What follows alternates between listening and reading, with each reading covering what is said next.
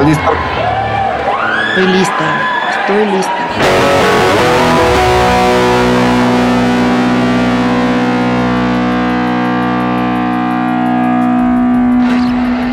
Eh, ¿Cómo están? Hola, hola, yo soy Chayo. Estás escuchando el podcast Todo, Todo mi mundo color, la historia de niño. Nos acompaña mi amigo el Gino. ¿Cómo estás, Gino? Hey, what's up? Y hoy tenemos una, una gran, gran, gran invitada, Elena Rodríguez, también conocida como Reclu. ¿Cómo estás? Qué gustazo tenerte aquí. Hola, estoy muy feliz de estar acá. Gracias por, gracias por invitarme. Estoy Sí. feliz. Qué gusto tenerte en esta parte de, de la historia, porque sí eres muy, muy importante. Eh, yo te conocí, yo creo que a través de redes sociales, bueno, las redes sociales de aquel entonces, que era mp3.com, MySpace y todo eso. MySpace. Eh, me enteré de, de ti desde ese entonces. No sabía, no creo que en ese entonces no trabajabas en reactor ni nada, o sí. Acababa de empezar en de Reactor. empezar. Sí, yo, o sea, el día que salió Reactor fue mi primer día como locutora Órale. Y, tenía MySpace. Sí, como que hay muchos locutores que les gustaba mantenerse en el anonimato, pero como que cuando yo empecé, empezaban las redes sociales y nunca tuve miedo de poner la foto. y además era como era como justo nuestra única como como en reactor poníamos muchas bandas mexicanas y no había todavía como mucha información de muchas de ellas pues nuestra única fuente era MySpace entonces sí sí era herramienta de trabajo y, y yo era muy fan de niña yo hice un club de fans creo que fui el primer club de fans en MySpace de niña Sí, sí ¿No? era. sí sí era mío ese club de fans de niña Íbamos a preguntar sobre eso. Sí, era Sí. algo en, en Yahoo o era en MySpace. era en MySpace Era en MySpace. sí Sí, estaba buenísimo. Eh, Adrián y yo nos, nos metíamos todo el tiempo. No sé qué tan activa era, o sea, no sé qué tanto, porque tampoco era como mucho de publicar en MySpace, no era más bien de que la gente dejaba comentarios, Sí, siento. y pero andar, tenía- andar buscando los amigos de otros, a ver a quién estaba en su wall y cosas así. Exacto, sí. Como que yo quería gritarle al mundo que me encantaba niña y fue la, o sea, hubo un momento donde ponías páginas de lo que te gustaba y entonces no había, no había de niña, entonces por eso la hice. Dije, perfecto, si no hay una hecha la voy a hacer yo porque quiero que en mi perfil salga que soy fan de niña. Oye, ¿y cómo conociste a Niña? ¿Cómo fue? ¿Que ¿Fue una rola, un concierto? ¿Alguien te lo pasó? Según yo, fue en reactor, pues los tocábamos y eh, justo me estaba tratando de acordar cuál fue la primera canción que escuché. Creo que fue Chubaca tiene un secreto Debió ser esa. em, y la poníamos en programación, pero donde, donde me volví ya completamente loca por ustedes fue con Sistema Perfecto. O sea, esa canción sí me llegó directo al corazón desde la primera vez que la escuché. Sí, sí. Qué chido. Yeah. Esa canción, fíjate que sí fue una, una diferencia y te quería justo hablar de eso porque eh, recuerdo una transición de conocerte, así de saber quién eras, saber que trabajabas en Reactor y luego de haber conocido a este gran personaje eh, que ha sido en nuestras vidas, Hugo. Eh, Hugo Martínez. Muros. Eh, él, haz de cuenta, pues empezamos a conocer mucha gente a través de él y los networks que hacía. Y en una de esas nos tocó, bueno, me tocó a mí ir a una fiesta de Hugo donde esa tal- debe ser por ahí de, de la época de, de Sistema Perfecto. Eh, un, un 15 una fiesta de 15 años. Sí. Era el cumpleaños de él. Y Sí. eh, había traído este chico que era un rapero de Acapulco. No sé si el vato guapo. No me acuerdo. Me acuerdo de la fiesta porque nos disfrazó de quinceañera a varias. Se Sí, tomó una foto. Pero como para el flyer, ya en la fiesta sí nos dejó ir como queríamos. Y según yo, la fiesta fue como en un motel, ¿no? A la Sí, salida, la salida a Cuernavaca, en Tlalpan. sí, en ese, en ese lugar hizo varias fiestas, entre ellas una que tocamos con Conspiración Alfa 5. Sí, Este, era bien raro ese lugar y ahí hizo esa fiesta eh, como de disfraces. sí. Era, todos iban así disfrazados como si fueran eh, raperos, bling y todo esto. Y a este chico de Acapulco lo convenció de que iba a estar en TV, que iba a, que iba a estar reactor y todo eso. Y pues sí estaban los, los de reactor, pero no era como él pensaba. con pura trampa nos, nos llevó. Sí. No, yo sí fui. Yo no sabes que hace años, hace años que no me acordaba de Hugo, que es de él, no lo he visto hace mucho. Eh, ahí anda todavía, este, ya no, ya no hace conciertos, este, lo, lo, frecuentamos mucho, de hecho hace unos días cumplió años. Tocaba en Sad Breakfast, ¿no? Tocaba en Sad Breakfast y ahí lo conocimos porque le grabamos un disco a Sad Breakfast, uno que se llama, ¿es, Memories? No, es Time. Ah, Time. to Come Back. Time to Come Back, sí, es un EP así doble. Ahí conocimos a Hugo, a Jos eh, y al Mijo, los tres integrantes de Sad Breakfast y al Migra. y, y, de ahí nos hicimos muy amigos de él eh, y, pues él como que salió de tocar Sad Breakfast y se dedicó a hacer conciertos y fiestas y cuantas cosas, ¿no? Tenía y era medio manager también, según yo. tenía una como label que se llamaba Because You Rock. Sí, claro. Y ahí empezó a mover que este, entre ellos a Niña y nos, nos, nos dio la vuelta, o sea, empezamos a hacer circuito en Estado de México.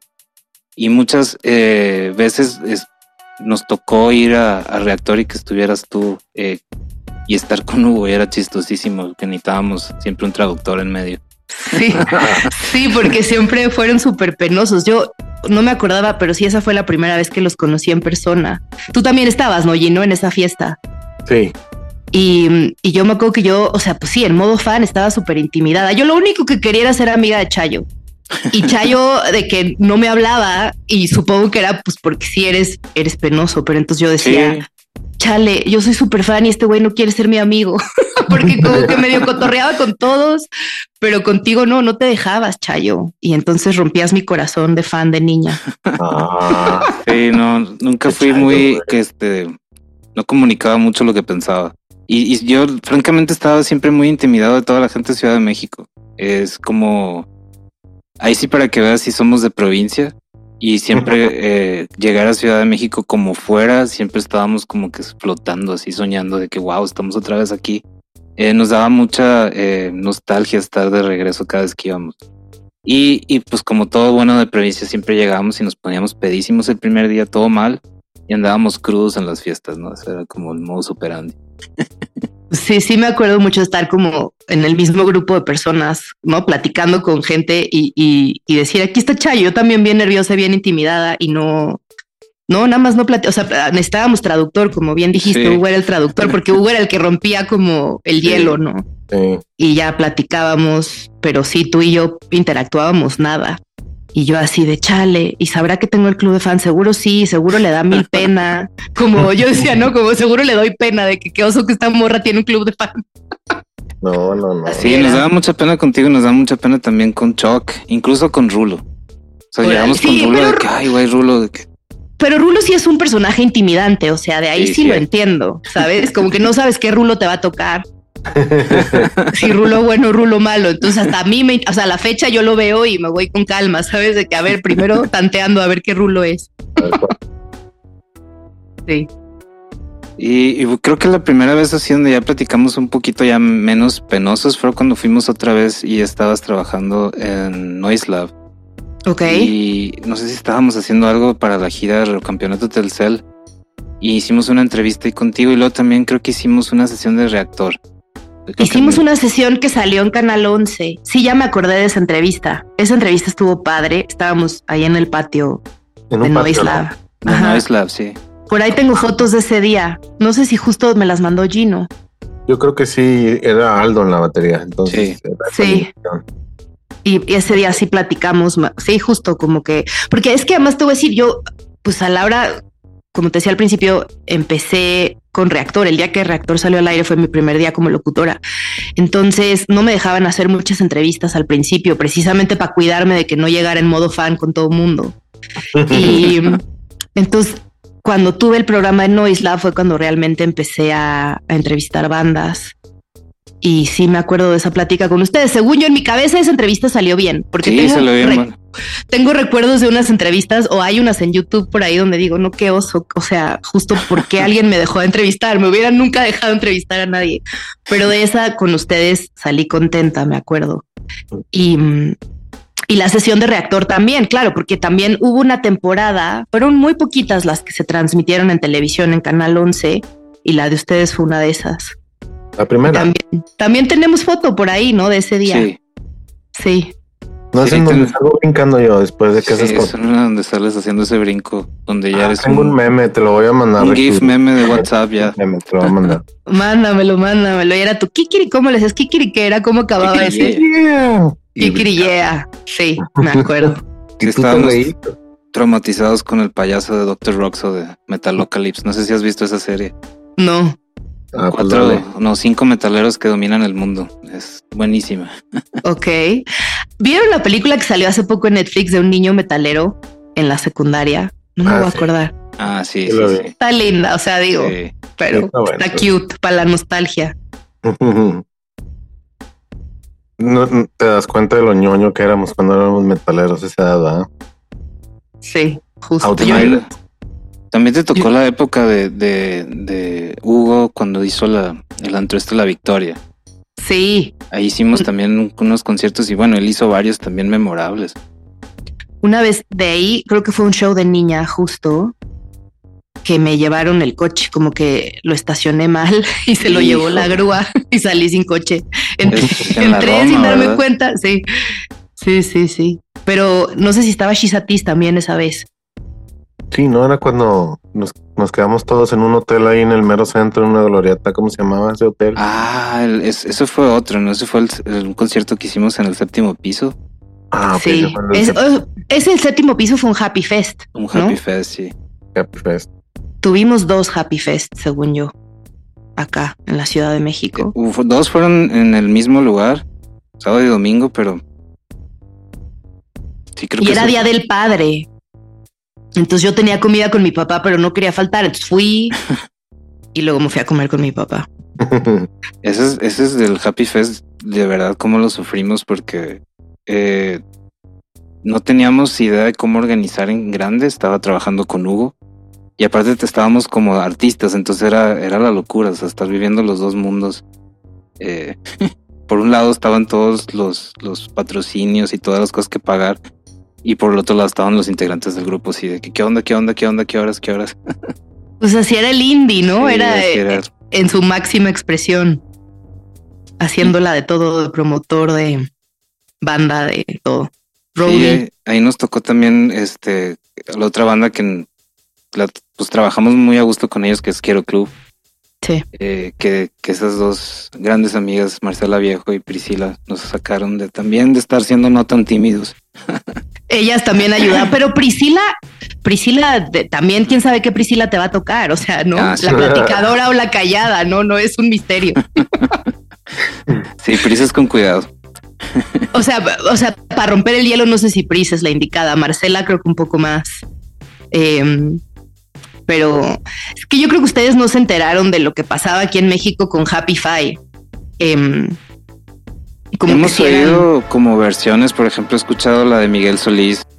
Sí, Eh, una que me dicen mucho es, es la compilación esta, creo que es la 3 de Happy Five. Le traía Sí. así como un, pues el compilado más variado, digamos. sí. Sí, pues, o sea, sí sonaban un montón. Es que también, digo, creo que van a platicar con Rulo y seguramente les podrá contar mejor esta historia, pero cuando empieza Reactor necesitábamos cubrir un porcentaje de bandas nacionales al ser radio pública. Mm. pues tenían que sonar bandas en español, por lo menos. Y, y, y Rulo batalló mucho para encontrar pues cosas chidas para poner. La verdad es que sí, como que en ese momento no, o no teníamos acceso a tanto, o a lo mejor no estaban pasando cosas tan chidas, pero cuando, cuando llegó a Happy Five, eh, como que sí, se nos abrió una puerta y, y no sé, yo conecté luego, luego, o sea, como que de saber que todas estas bandas que me gustaban venían del mismo lado y a veces hasta se iban rolando integrantes y, y que todos eran cuates y que todos eran de Monterrey, como que yo conecté por muchos lados con, con lo que hacían en Happy Five. Y, y sí, entonces eso, ustedes venían y estaban ahí en la esquina todos penosos, no, no tenían ni idea de lo que estaba pasando, No. pero tenían un buen de fans y sonaban todo el tiempo en el radio. Y nosotros queríamos eso, pues tener acceso a ustedes y verlos tocar. Y entonces siento que pasaron cosas bien chidas porque al mismo tiempo empezaron a abrir un montón de foros, del Pasagüero, el séptimo piso, la Victoria. ¿Cuál era el? Había un hotel justo donde se quedaban y también tenía como un mini El foro. Milán. El Ah. Milán. No, el No. mini- No, tú dices el del, el del centro. El del centro. Sí, sí, tenía un miniforo. Era más como para DJ sets porque era chiquito. sí. Em, Ay, ¿cómo se llama ese lugar? Pero memorable que tenía una máquina para vender caguamas. Ah, sí. Sí. self-service caguamas, estaba buenísimo. Los cuartos eran grandes, largos, pero eran puros bunkers, güey. O sea, sí, eran como literas. ¿no? Yo me acuerdo de estar en un after ahí con, con varios de sí, ustedes. estabas con nosotros. Y estábamos caminando en la calle en la noche por ese lugar, buscando cerveza o algo. Estaba no sé qué punk. estábamos haciendo, güey. Era otro momento también, siento. Pero- Éramos jóvenes. Me digo, negligencia, mucha negligencia de nuestra parte, pero también era diferente. Y, y eso, o sea, como que sí, era bien padre cuando venían a tocar, porque sí se armaba buena fiesta Sí. y, y porque sí había muchísima gente que los quería ver. Siempre fue muy confuso para nosotros. Yo creo que siempre nos viste ese lado, del lado confuso, porque eh, Monterrey es una ciudad bastante grande. Entonces, hacíamos toda esta eh, inversión de nuestro tiempo para tener eh, el álbum, para tener nuestro concierto listo, para estar todo así. Y aquí no juntábamos gente. Entonces, no hacíamos clic. Entonces, a todos lados donde íbamos, pues, esperábamos que fuera a pasar lo mismo. Y la primera vez que fuimos a México de era así como que, wow, hicimos clic y todo lo que estábamos haciendo tenía pues como sentido y pues estábamos to- todo el tiempo estábamos sacados de onda. Sí, aquí había un público grande para ustedes. Y aparte era eso, porque era la parte musical, claro, sí, pero también la onda visual. O sea, yo me acuerdo, eh, Sistema Perfecto, la escuché y me voló la cabeza, pero cuando vi el video fue como, claro, o sea, todo, todo hacía sentido. Ese Sí. video se los hizo Katsup, ¿no? Ujú. Katsup y los chicos de Chisatis. Ok. Sí, Como sí, que sí, que salen. En sí, de hecho en, en ese momento Katsup era, era integrante de Chisatis. Sí, cierto. Entonces nada más fue y los convocó en un ensayo. Si síganme, traigo una cámara, vámonos. Y es él el que está surfeando en el coche, ¿no? es Con la él el que máscara. está surfeando en el coche, sí. También totalmente incorrecto. Muy peligrosos esos que no, no los jóvenes. sigas. Sí. Él hacía stunts, este Gustavo, ahora conocido como Sol Usel. Él hacía stunts, este, aquí cerca de mi casa tengo un tren. Entonces, me, varias veces, un par de veces me tocó que lo perdíamos de vista y volteábamos y el güey estaba saltando de vagón en vagón por arriba con el tren en movimiento. No, órale. Sí, sí, no, sí está. e- Era ex- extreme. Sí, sí, sí, sí. Pero es o sea, todo lo que hace, hasta solos, él me encanta. O sea, como Sí. que cada faceta que le he conocido, he sido fan. Sí, es muy apasionado. Y también lo mismo, musical, pero visual. O sea, como que todo lo que hace es, es chido. La verdad es que sí. Sí le creo. Sí, es, esa vez a mí me sorprendió porque sí, literal, eh, él quería hacer un video. O sea, nosotros siempre hemos querido hacer videos de todo, pero siempre estábamos muy, muy como apenados de hacer videos que no estén al nivel, por ejemplo, de un video de Sofía Coppola o de un video de, de lo que quieras, ¿no? Entonces siempre tenemos en la cabeza y es una traba. Y este Katsu llegó en ese día y nos di- me dijo a mí, me tocó la puerta y me dice, dame dos mil pesos, tengo una cámara, vamos a hacer este pedo. Tengo. Y, Me presionó.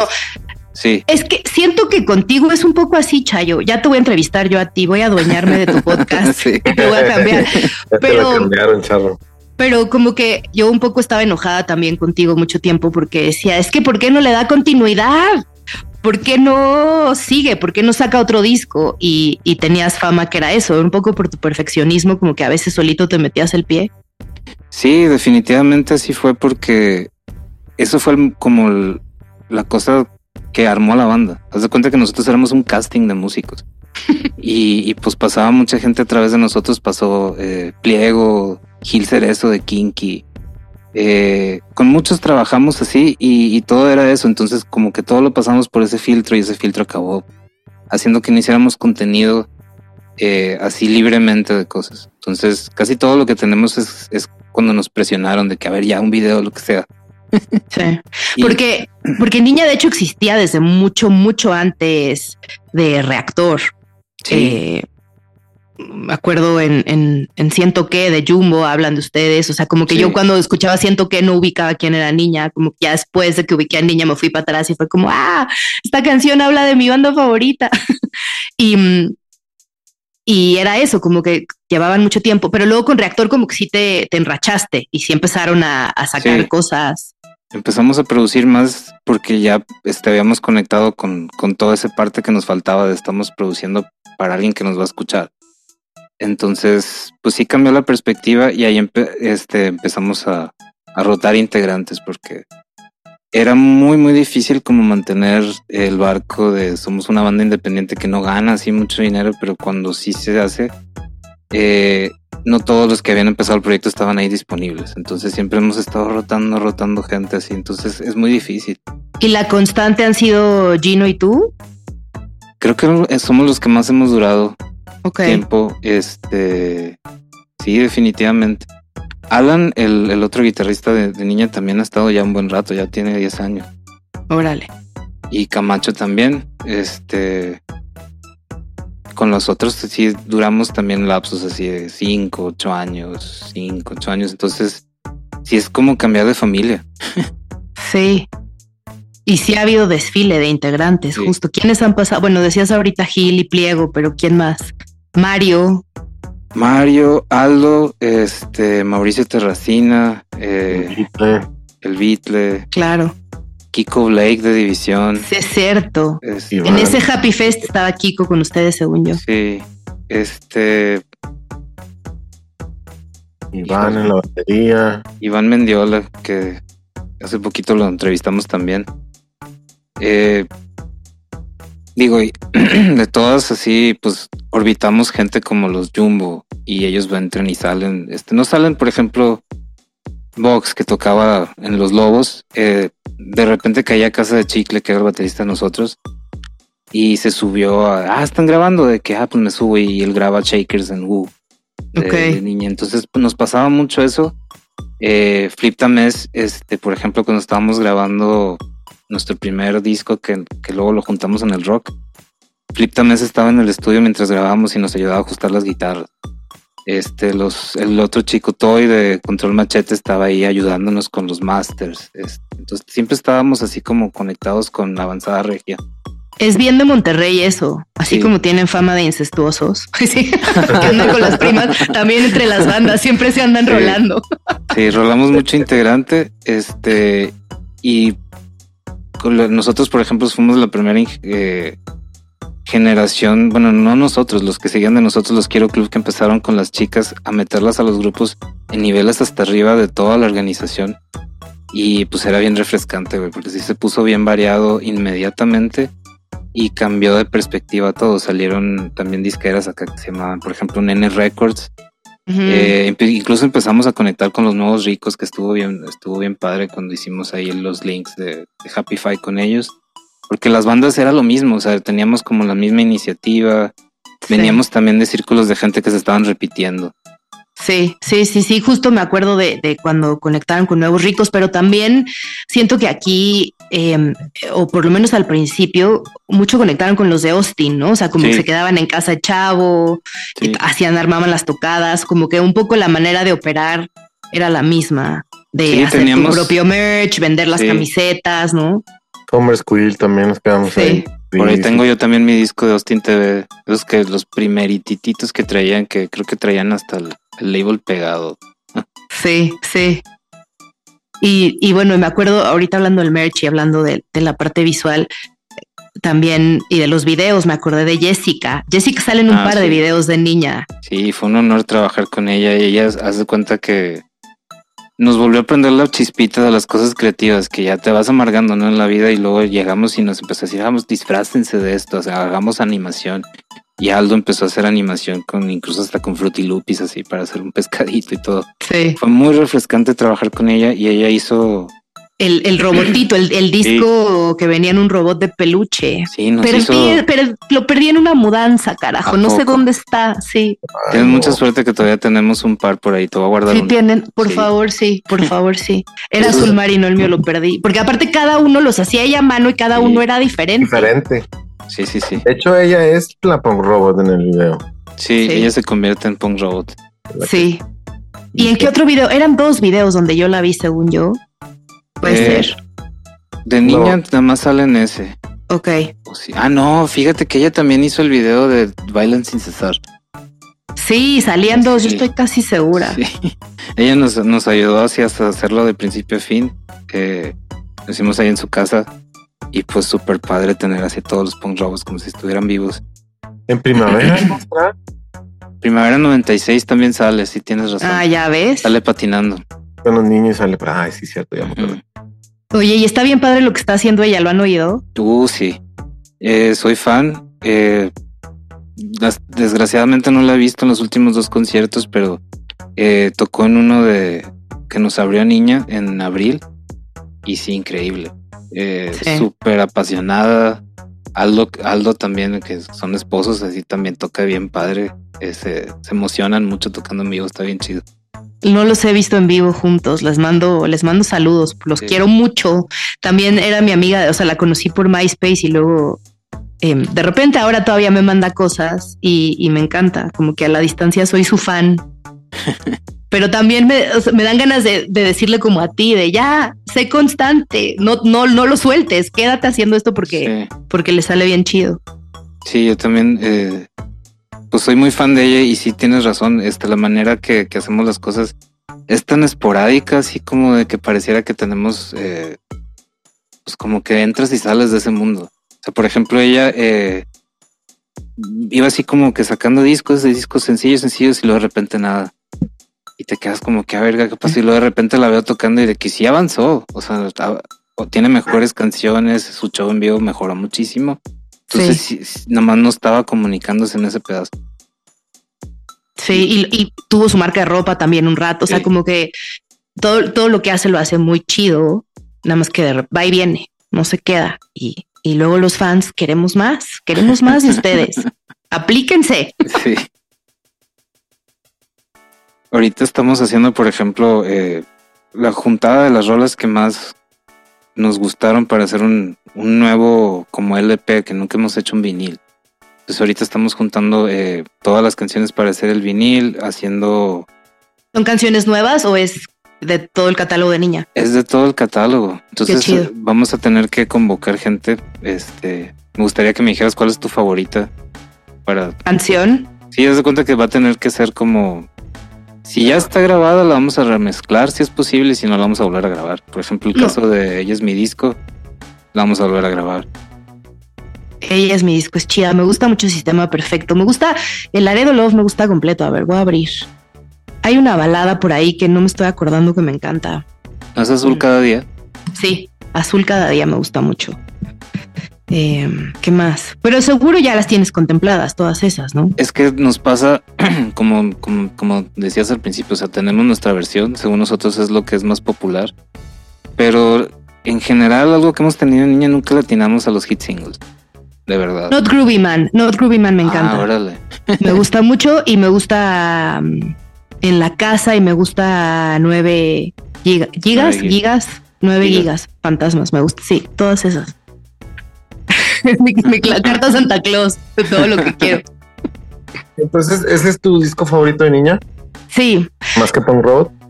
sí, sí, porque sí, me gusta mucho de principio a fin, o sea, de que le daba play y no le quitaba ninguna, no adelantaba ninguna hasta el final. Eh, todavía, hace, hace poco le volví a dar play.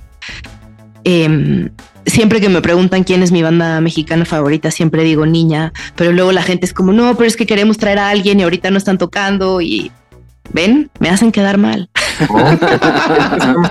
Tú eres nuestra manager, ya sabes, cuando quieras. Por favor.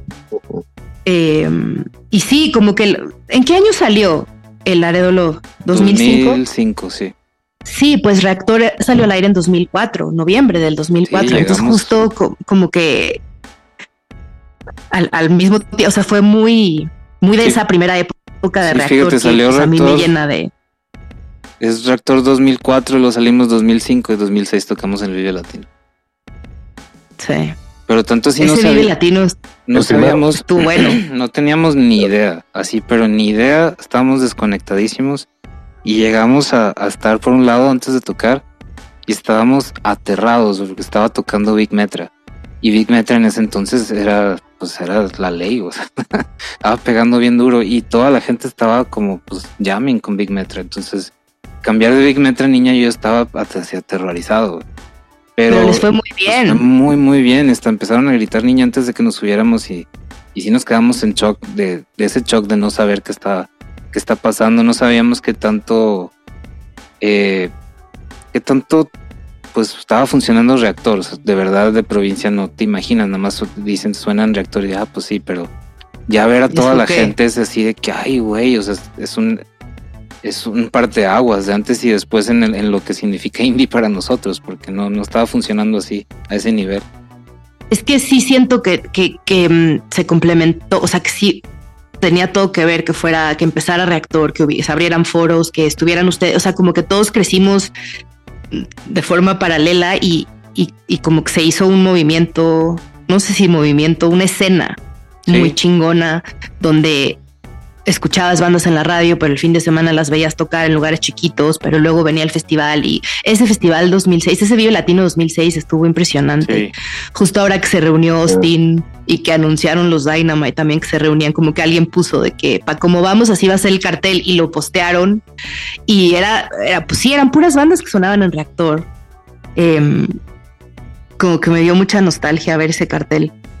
Y me acuerdo de verlos a ustedes, yo los vi de lejos, no estaba, no estaba cerca, como que estaba todo la, o sea, estaba toda la gente, el público que estaba viendo a niña y yo estaba atrás. No sé de dónde venía, pero llegué tarde, entonces ya no me pude como meter hasta adelante, pero igual fue una experiencia bien chida porque pues era verlos a ustedes y luego ver a toda la gente que coreaba las canciones.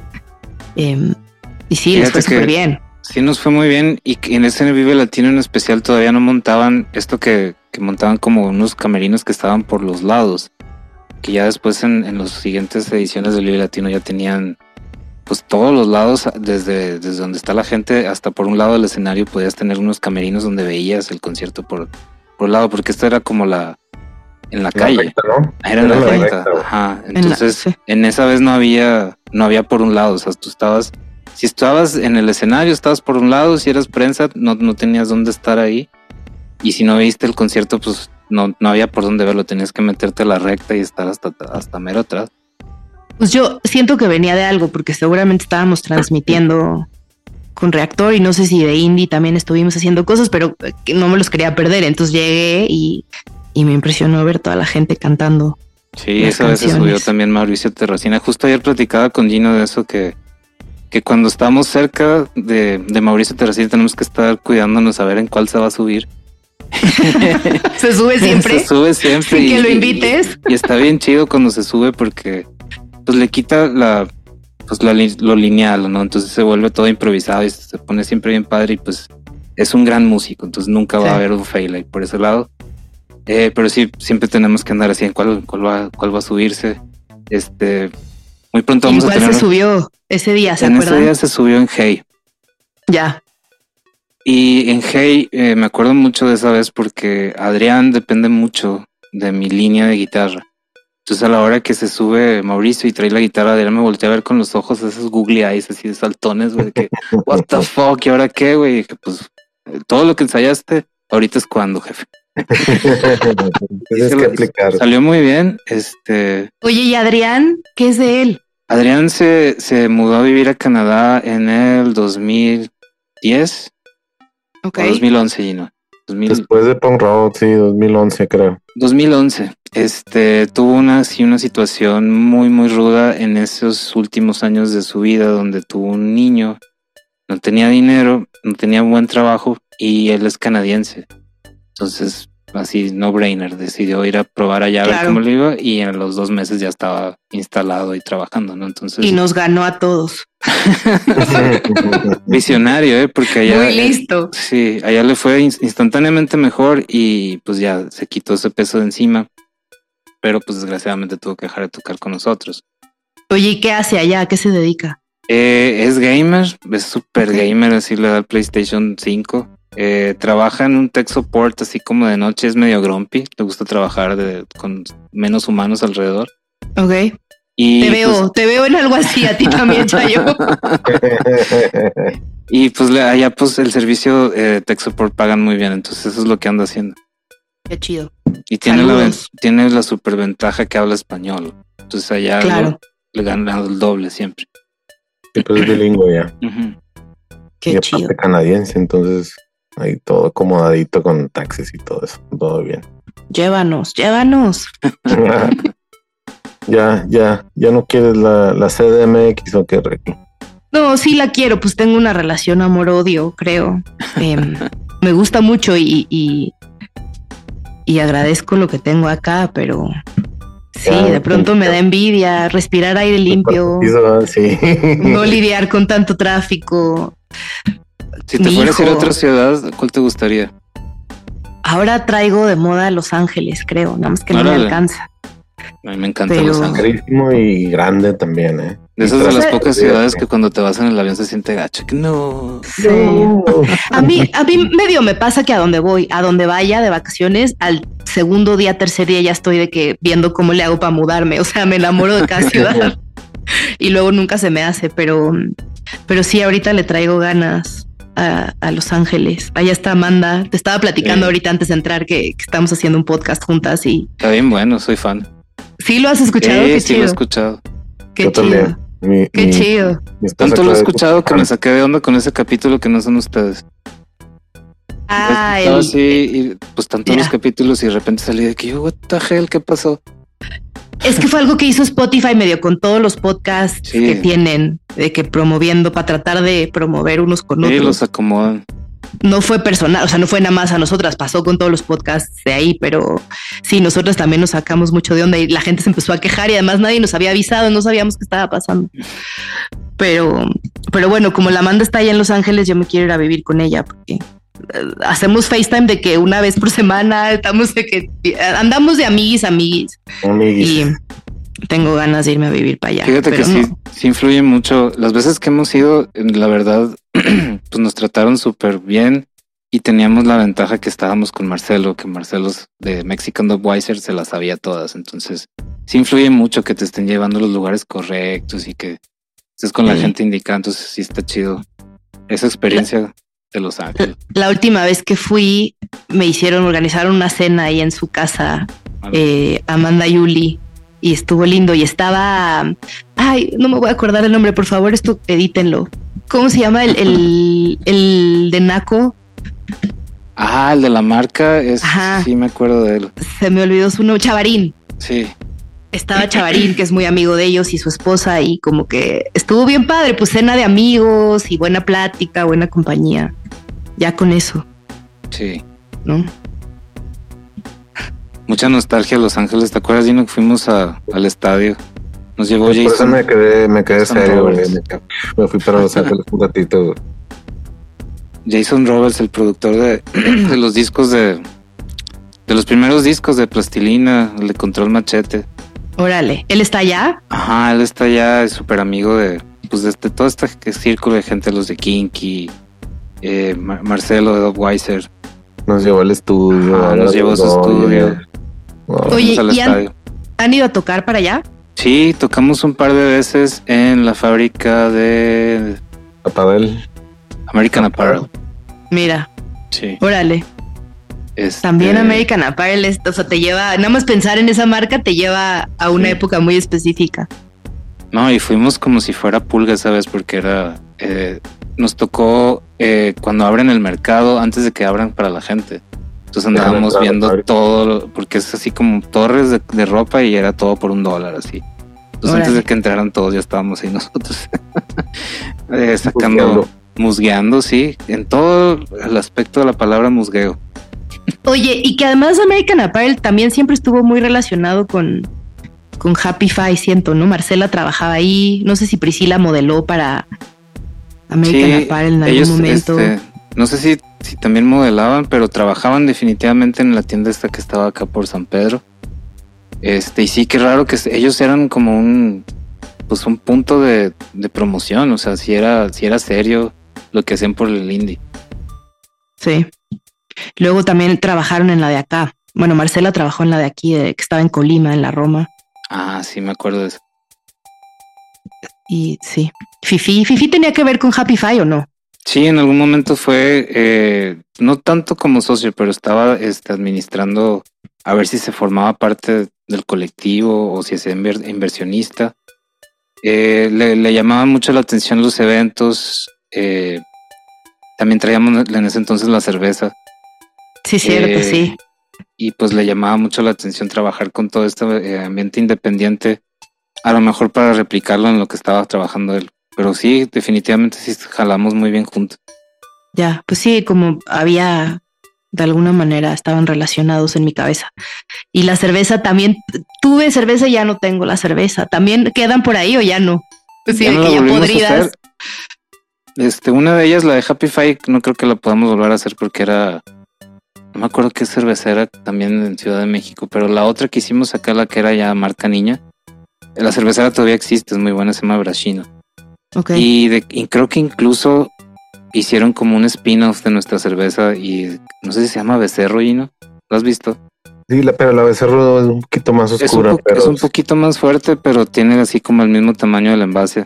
Entonces con ellos sería fácil volver a, editarlo. Oye, sí, sí deberías. Continuidad, Chayo. Una vez más regañándote con esto. Oye, ¿qué pasó? Iban a sacar un libro. Bueno, Catsup, según yo, iba a ser el libro de Happy Five. El famoso libro. Y el famoso libro. Lo compiló todo y se quedó en producción. Y como que es uno de los proyectos que, que pues estamos esperando que lo aviente. Pero no, no, como que no acaba de cuajar bien el concepto de si Happify lo va a aventar como marca o si es un label.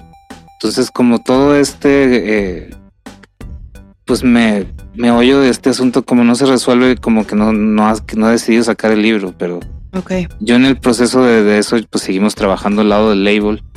Eh, sacando los releases de las cosas que tenemos en niña, de artistas que nos, que somos eh, estamos directamente relacionados, digamos, por ejemplo, tal disco de mi esposa Rada, este, los discos que hago de Dendron, eh, algunas de las cosas que hizo Solucel al final también, pero pues realmente como en, en esta época ya pues las disqueras no, pues ya no es necesario, ¿no? Es como...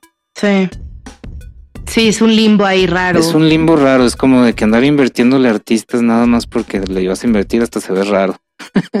Yo creo que. Pero que no pare. ¿no? yo, digo que no van a parar. O sea, haz de cuenta, los artistas ahora directamente van a su plataforma digital y suben las cosas. Ya no pasa. Te digo, ya la disquera ya es el artista, pues.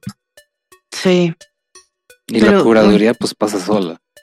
Eso es lo que nos, nos, salvaba mucho las disqueras, que ya venía el curado te decir, esto es el best of de este artista ya. Sí. No, pues las compilaciones de, Happy Fire eran eso, justo, y eran increíbles.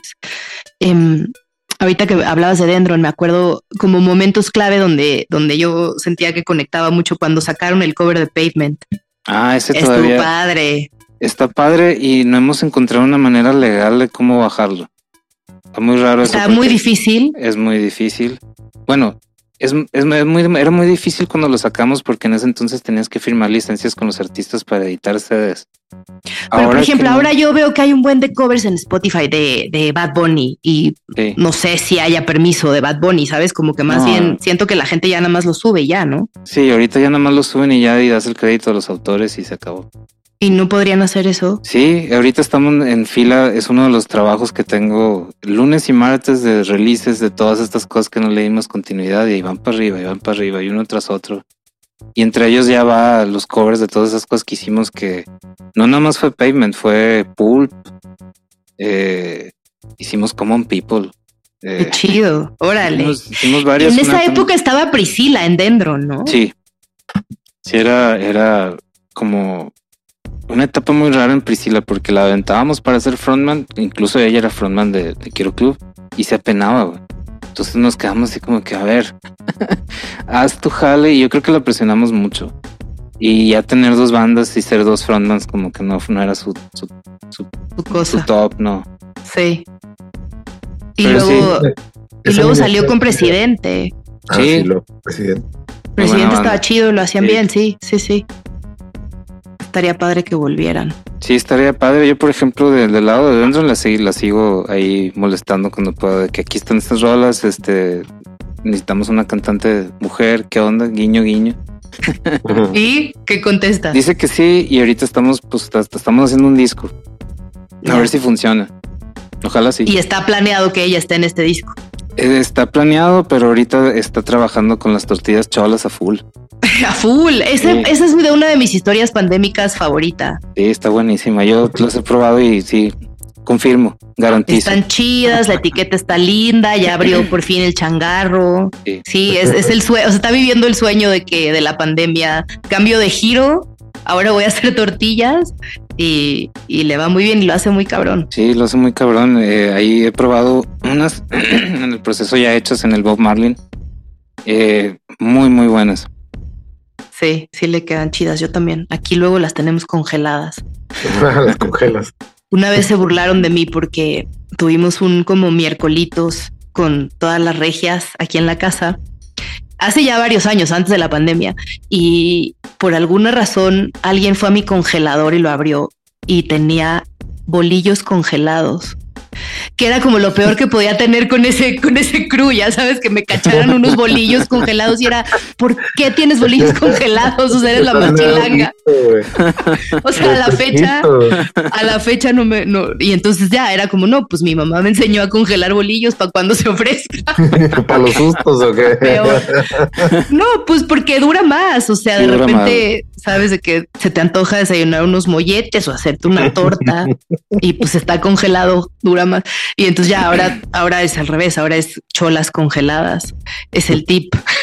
Y jala, ¿eh? si agarras un bolillo congelado al horno, queda en un punto muy bien. Y las cholas también se congelan bien porque te duran más y luego ya nada más cuando se te acabe tu paquete de cholas del refri lo sustituyes por uno del congelador y entonces ya te dura más tiempo. tip, tip de señora. Oye, te quería preguntar algo que estamos haciendo ahorita.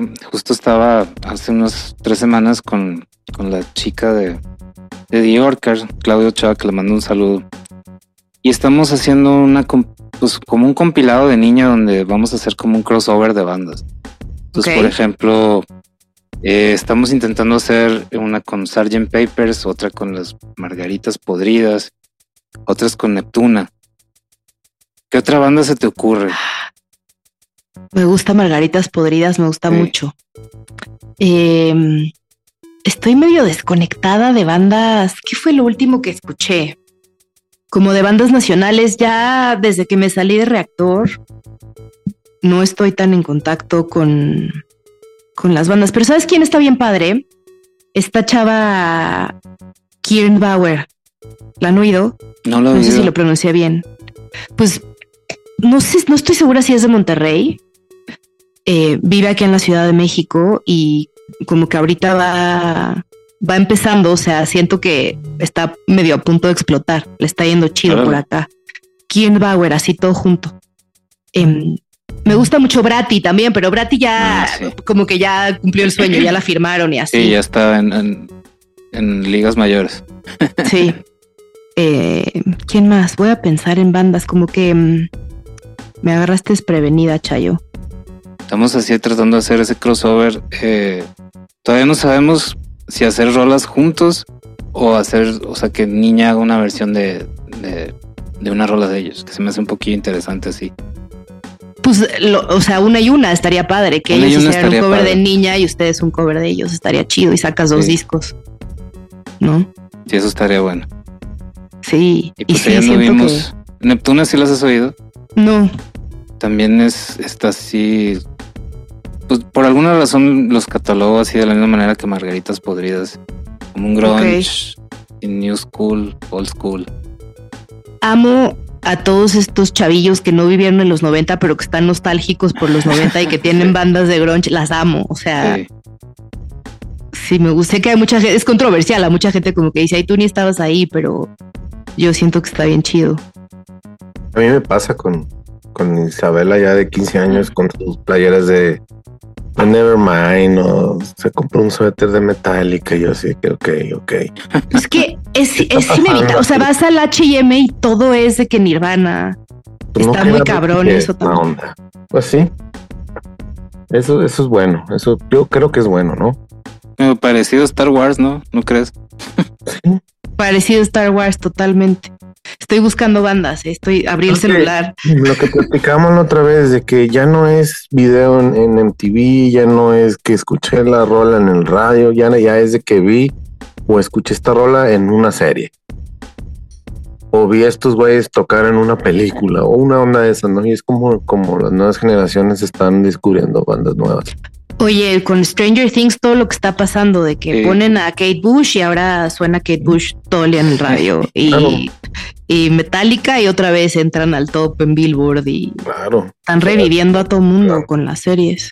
Sí, pero está padre. El otro día, justo Sebastián, mi hijo tiene 10 años y pues no tiene ni idea quién es Kate Bush. De hecho, ni le gusta mucho la música, no la, o sea, le gusta la música instrumental y como medio de videojuegos y así, pero no, no la música como nos gusta a nosotros. Y, y el otro día estaba sonando en el radio Kate Bush y se emocionó así de que esa es la que canta mi amigo. Y yo ahora, o sea, como que sí ya le dio la Ah. vuelta por completo Sí. por Stranger Como- como Things. Están funcionando las cosas ahorita. Si le gusta lo instrumental, recomiéndale 8-bit Misfits. Ok, lo voy a apuntar. Buenísimo. 8-bit Misfits. Siento que esta onda como de juegos que te gusta a ti también, Yo soy ahí, fan de eso. ahí conectarían. ellos eh, hacen como versiones así de videojuego de todos los clásicos. Tienen de, de los noventas, de los ochentas, discos de Metallica, un disco de Primus. Eh, cosas Órale. así que no te imaginas así todos en 8 bit. Órale, órale. Sí, lo- se lo voy a poner. Le gusta, pues él juega Minecraft, es como su obsesión y entonces, pero la música de Minecraft está chida, como que son varios artistas diferentes que hacen música y, y sí, cuando me lo pone a veces es inevitable en el coche que me pide y entonces él toma el control y está padre, está padre, pero No se ha metido nada de, de metaverso así como de Centraland o algo así. no. No, yo tengo el primer concierto el 3 de noviembre. Estoy un poquillo emocionado de una manera medio nerd. O sea, toca, es como lo de Fortnite que tocan bandas es de como repente. Fortnite, sí. Eh, voy a tocar con Dendron, eh, con una banda de acá de Monterrey que se llama Pla Pla Pla y con otra también que se llama Los Surfer Compadres. Y básicamente es un concierto adentro de ahí. O sea, para entrar tienes que loguearte, que eso es lo más difícil. Órale. Pero a la vez la logueada está padre porque tienes que sacar cuenta en esta cosa que se llama Metamask. Entonces Metamask es como la manera más popular de comprar un NFT o de tener cripto. Entonces sacas cuenta de eso, te logueas a esta plataforma que se llama Decentraland y ya estás viendo el concierto. O sea, no es tanto así, no es tanto problema. La única cosa que está medio pues, gacho ahorita es que los celulares no aguantan. Tiene que ser un tablet o una PC.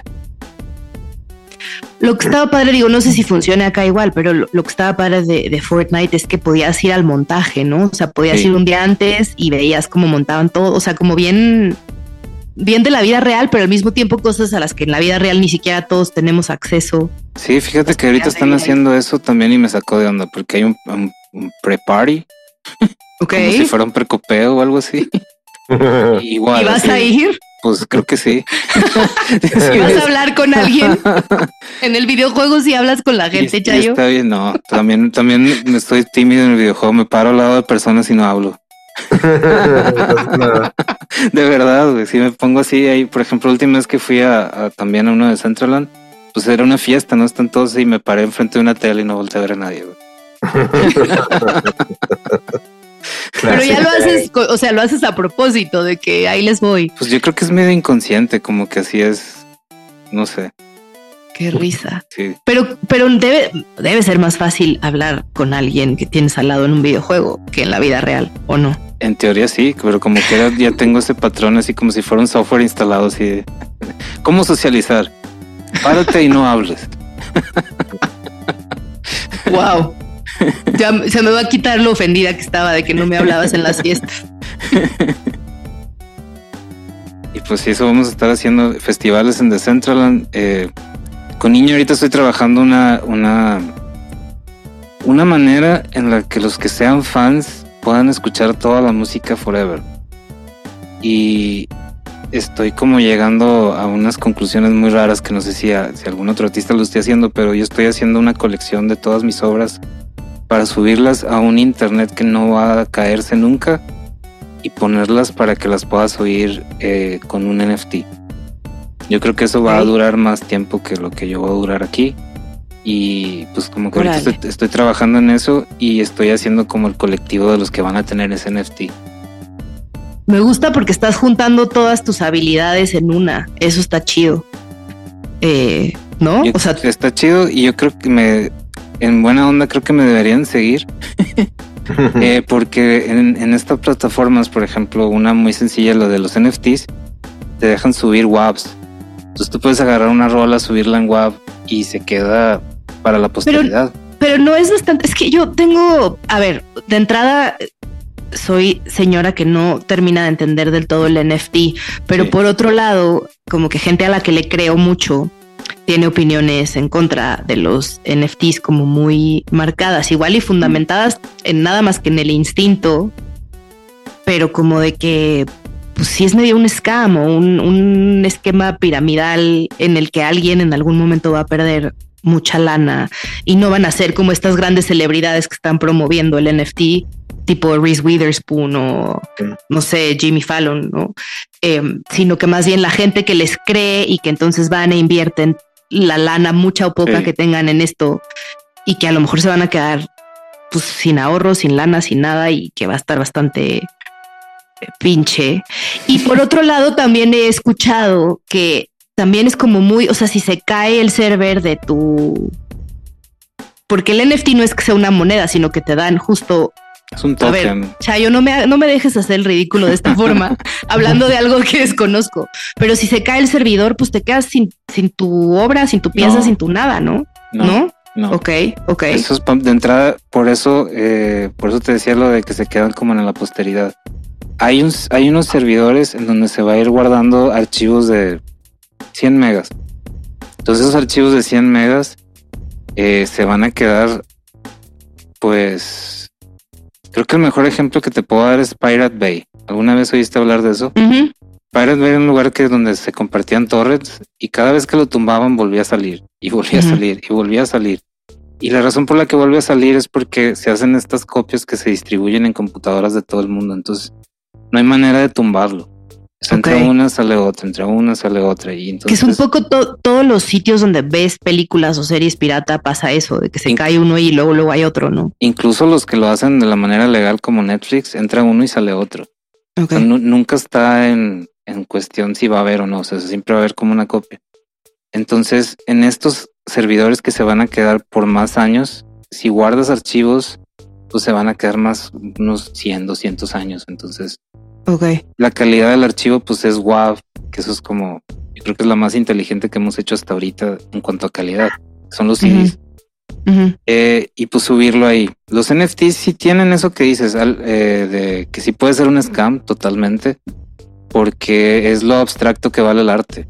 O sea, yo te puedo decir que el arte ahorita vale dos dólares y mañana va a valer dos mil y no hay nada que puedas hacer al respecto con eso. Entonces, eso es lo, lo volátil de esto pero de que vale algo, vale algo. Ok. Entonces Vale, lo que dice que, que vale lo el que lo tiene. Eso pues e, era un poco eso, como lo, que criticaban de, de, pues sí, si Reese Witherspoon dice que el changuito este vale tanto, pues claro que lo va a hypear y claro que va a valer más, pero eventualmente el que va a perder no es Reese Witherspoon, que para ella lo que invirtió es nada. Está promoviendo para que lo que invirtió que le representa nada se haga mucho, pero pobre de la gente abajo que, sea la que va a perder. No sé, estoy hablando de cosas que desconozco, pero me interesa más eh, lo, que mencionabas tú. O sea, como que lo que entiendo es que estás armando como tu, tu cápsula del tiempo. Sí, con qué, buena, qué buena manera de ponerlo así. Y fíjate, otra cosa que también estoy haciendo que, que a lo mejor no lo consideren, por ejemplo, con Dendron saqué una rola que se llama Ojos de Diamante. Y me han pedido canciones para que sean parte de películas o que sean parte de comerciales.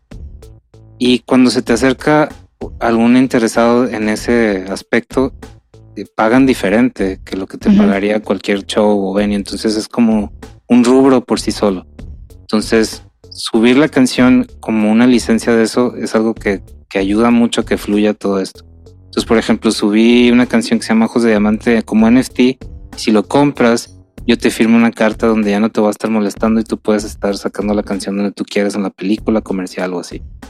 Órale. Entonces es una nueva manera de poner como un, pago de algo que ya. Y no, y no te estás arriesgando tú de que al rato lo agarre Banamex y tu canción salga y, tú ya te llevaste lo que te llevaste. Es parte de como de, lo que te tienes que arriesgar. Y ni modo. O sea, por Pero está mejor pagado que si te digo, oye, quiero meter esta canción en una peli y no sé, hay cinco mil dólares, diez mil dólares eh, o, sea, o, sea, lo que tú estás vendiendo como NFT es más generoso que lo que te pagarían. Es, es por ejemplo, es como decir que ahorita está en oferta, pero sí debería valer mil, cinco mil dólares o lo que más crea que pueda valer. Y de ahí para abajo y puedes negociar, o sea, también puedes estar este, moviendo el precio, pero lo interesante es como dices, si me lo compra alguien para hacer una película y luego se lo quiere vender una marca. Ahí le gana el, el, intermediario le gano el intermediario, pero una cosa bien interesante que no tiene el otro sistema de negocios es que yo siempre voy a tener un porcentaje de cada transacción de aquí en adelante forever. Ah, ok, ok, ok. Como artista, o sea, yo me monto en el 5 o 10% de lo que vendan para la eternidad y ese, ese, ese asset o ese activo lo heredo. Está bueno eso, Está Chayo. Muy bueno, sí, se lo ya estamos en el futuro y yo no entiendo nada. Asesórame, ¿qué puedo hacer yo con NFTs? Compra cripto. Ahorita es muy buen momento para comprar Bitcoin, por ejemplo. Va a subir a 30 mil y ahorita van 19 mil. Entonces, imagínate. O sea, no puedo ni ahorrar en pesos reales que, que puedo tocar con la mano. Tú quieres que invierta en quién sabe qué. Es muy abstracto para mí. También hay, hay personas que necesitamos, ¿sabes? Como tocarlo y para creer. No sé. Hay una llavecita. USB que le bajas los cripto y lo puedes traer contigo. De hecho, hay, hay una que tiene perdido no sé cuántos millones. Es, es como de seguro la van a hacer una película muy pronto. Oye, Gino, ¿y tú estás en eso también metido? Poquito, no tengo, pues yo tengo a Isabela y a Mila, dos hijas escuela y pues así me encanta. Ahí están tus, tu inversión está en la escuela de tus hijas, sí, igual. Pero sí tengo ahí de que punto cero cero cero cero diez, o sea, nada, menos de 200 pesos ahí en cripto, pero sí tengo mis carteras y todo eso, porque sí viene y, y sí hay que tenerlo, ¿no? Es como cuando sale el CD que te tienes que comprar el CD player. Es una onda así. La manera más fácil que me he encontrado de explicarlo es el Golden Ticket. Eso es lo primero que va a empezar a tener como realmente un, algo que tenga sentido. O sea, por ejemplo, si, si tú tienes el Golden... Ajá, si tú tienes el Golden Ticket del Vive Latino es cerveza gratis todos los videos de Latinos Forever. Ok. Entonces ahí ya empiezas a hablar de algo que sí va a haber una fila de gente tratando de conseguirlo. Eh, en un estadio de fútbol igual, acceso al estadio de fútbol forever. Como el palco. Ajá, ese tipo de cosas van a hacer que esto se active y que le, que le encuentre significado tangible. Todo lo demás es, de, verdad, de cuenta que entramos por la puerta de atrás, entramos por lo abstracto. Cuéntame la historia del Wu-Tang Clan, ¿te la sabes? Hay algo ahí, ¿no? Sí. El disco este de no sé cuántos, un millón de dólares o algo así. eh, es parecido, o sea, son unas cosas de colección donde el que lo tiene probablemente lo va a revender más, entonces se vuelve como piezas de arte por sí solas y pues es una obra de arte. Gutan Clan siempre ha estado haciendo, pues, no sé, de los pioneros de estar haciendo ese tipo de contenido como exclusivo, que nadie lo tiene, que es bien difícil de conseguir, que solo los true fans. Pues siento que algo salió mal en esa historia, como que algo no, no, no sé, perdón, es que sí me cuesta mucho trabajo. Pero sí le, atinaste en el sentido de que sí va por la misma línea de los que están haciendo coleccionables eh, casi, casi místicos. Porque, por ejemplo, el otro que es muy memorable es el de Kings of Leon sacando una licencia de su disco para quien comprara el NFT, que es lo que lo convierte en algo difícil de decir, bueno, tú vas a tomar las decisiones de esta composición de aquí en adelante y Kings of Leon siempre va a tener un porcentaje cada vez que tomes una de esas decisiones.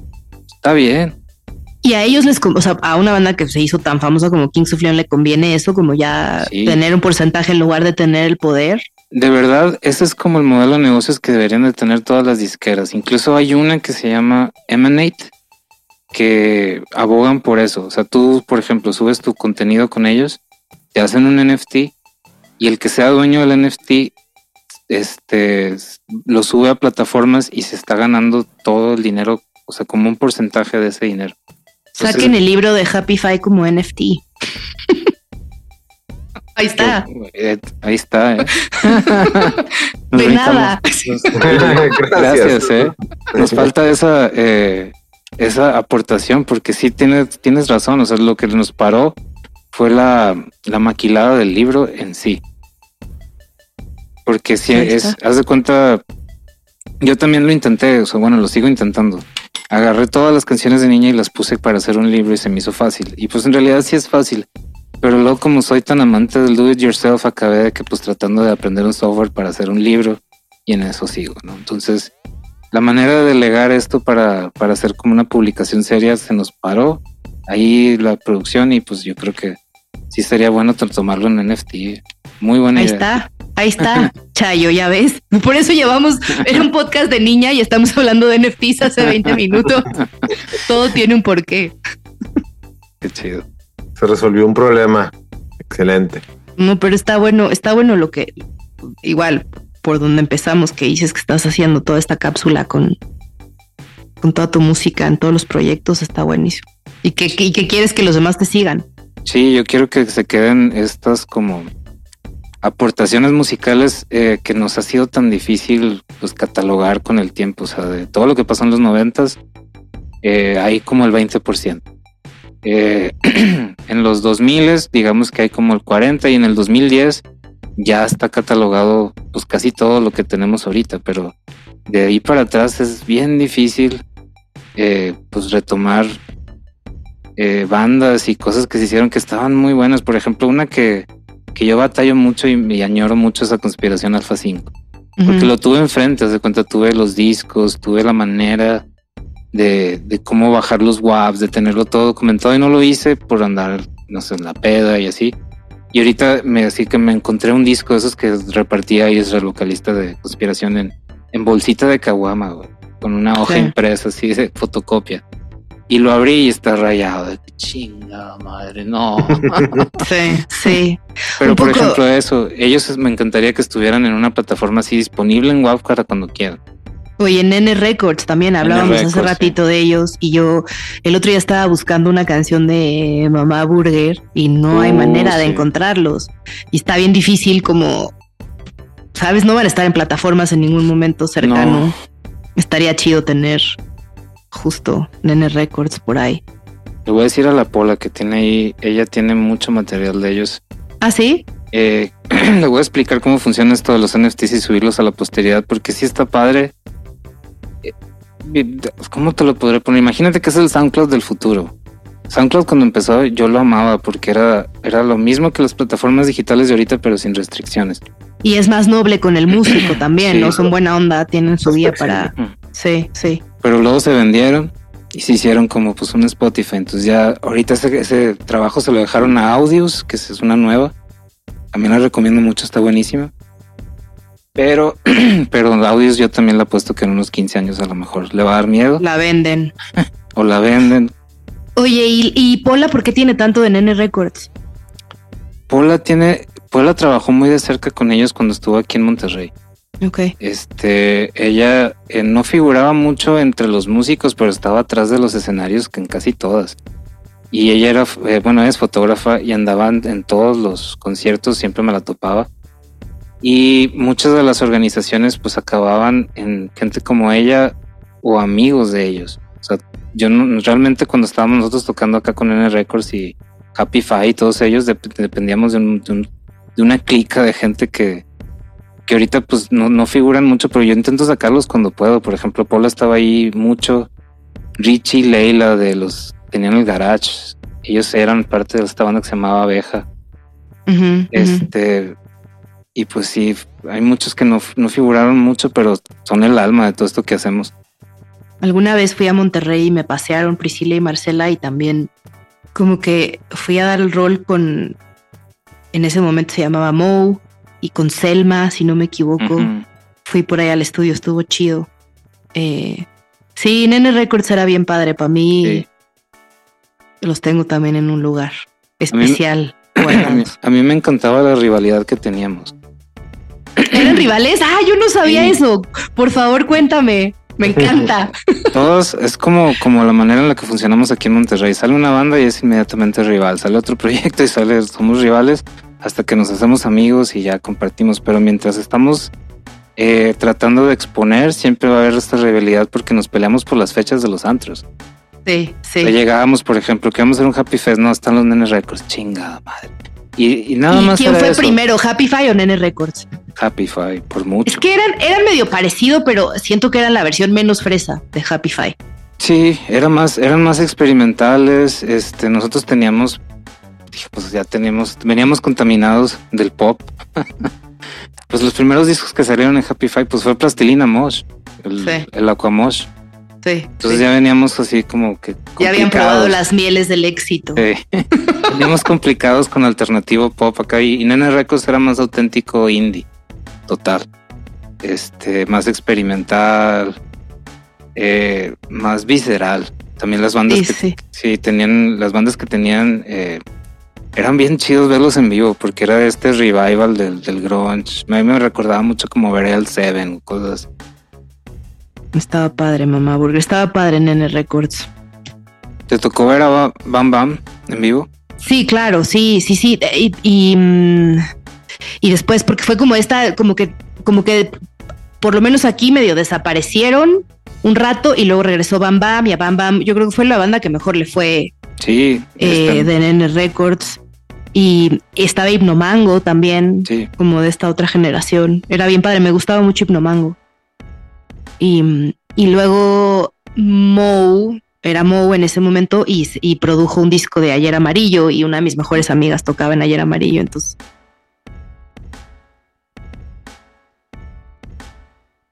Bueno, muchas gracias por haber estado en este podcast, eh, la historia de niña, estaba todo mi mundo a color. Aquí tengo toda la calcomanía para recordarme y se me olvida vez tras vez. Todo mi mundo a color, la historia de niña. Eh, muchas gracias, Irene Rodríguez Reclu. Gracias a ustedes. Qué chido, mil, mil gracias. Me encantó que me invitaran a formar parte de esto. Como presidenta del club de fans. Yeah. Bueno, pues muchas gracias por haber estado aquí. Un saludo, Gino. Eh, nos Sí. vemos en el siguiente episodio de la historia de niña. Saludos.